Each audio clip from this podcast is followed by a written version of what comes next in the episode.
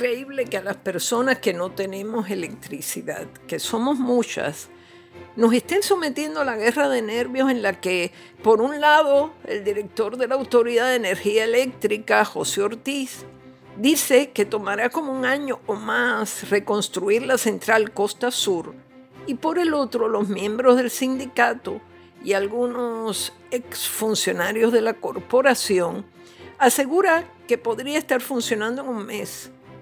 Van a tener que traer especialistas independientes como siempre para que determinen quién tiene la razón. En mi caso, desde que el director de la Autoridad de Energía Eléctrica dijo que tardaría meses o acaso un año reparar la central, me he estado preguntando por qué no la hacen nueva en otro lugar.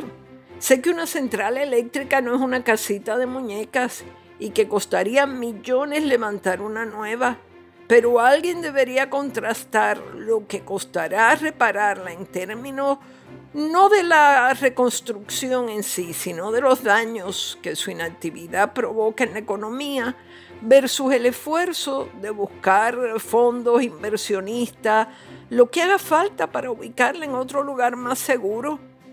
Aparte de eso, parece que no la tenían muy bien reforzada, que digamos. Tener esa cantidad de plafones de cafetín, plafones de barra de pueblo, sin ofender, encima de los paneles de control que se supone que sean sofisticadísimos, a mí me parece un poco temerario. ¿No se supone que ese techo que cubre lo que se dice que es el corazón tecnológico de la planta esté construido por materiales mucho más resistentes? Cuando Ortiz dijo que tomaría como un año por lo menos poner sobre sus pies la central Costa Sur, palabras que tienden a producir escalofrío, evitó mencionar las zonas que se verían más afectadas y las regiones que debían prepararse para una larga temporada sin electricidad. Decir que Costa Sur está fuera y se quedará fuera mucho tiempo requiere que se nos ilustre sobre quiénes saldrán más fastidiados. Y esto no depende de que traigan celadores contratados en Estados Unidos y saludemos esperanzados con la manita a los camiones que pasan para levantar postes y cables. Esto, esto es mucho más serio. Es la generación de la electricidad, nada menos. Eh, no importa que los cables estén en buenas condiciones y que hayan caído pocos postes, si en realidad no tienen electricidad que conducir. Ahora dependemos de plantas que habían sido descartadas por ineficientes y contaminantes eh, una especie de remiendo con el crudo más caro y más sucio.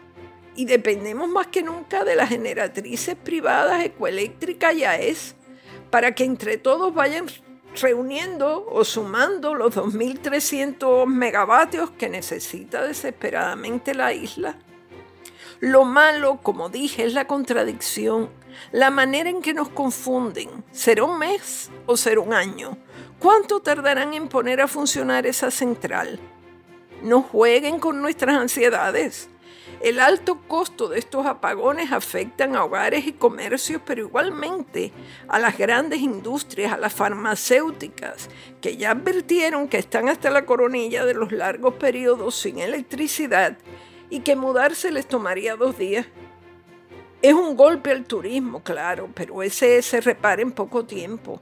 Lo que más tarda en repararse es la confianza, el clima de inversión que cuando parece que va a repuntar vuelve y cae. No precisamente por los temblores, porque de eso no tiene culpa nadie, sino por la recuperación tan lenta, eh, la nula capacidad para superar en poco tiempo el golpe. Alguien debe aclarar bien aclarado todo esto. Es verdad que se puede resolver lo de Costa Sur en unas cinco o seis semanas o el que está mintiendo es el director de la autoridad, alegando que la puesta en marcha de la central tardará un año. La gobernadora debe intervenir en esta disputa, reunirse con, ambos bandos y aclararle a este pobre bando de desgraciados que estamos sin electricidad si lo de Costa Sur es un capricho, una exageración del director de la autoridad, ¿O es un alarde de los del sindicato cuando dice que la pondrían a, a funcionar en un mes? Necesitamos respuestas. Esto ha sido Maldita Montero. Ni les digo mi nombre total, a oscura, soy casi innombrable. Muchas gracias.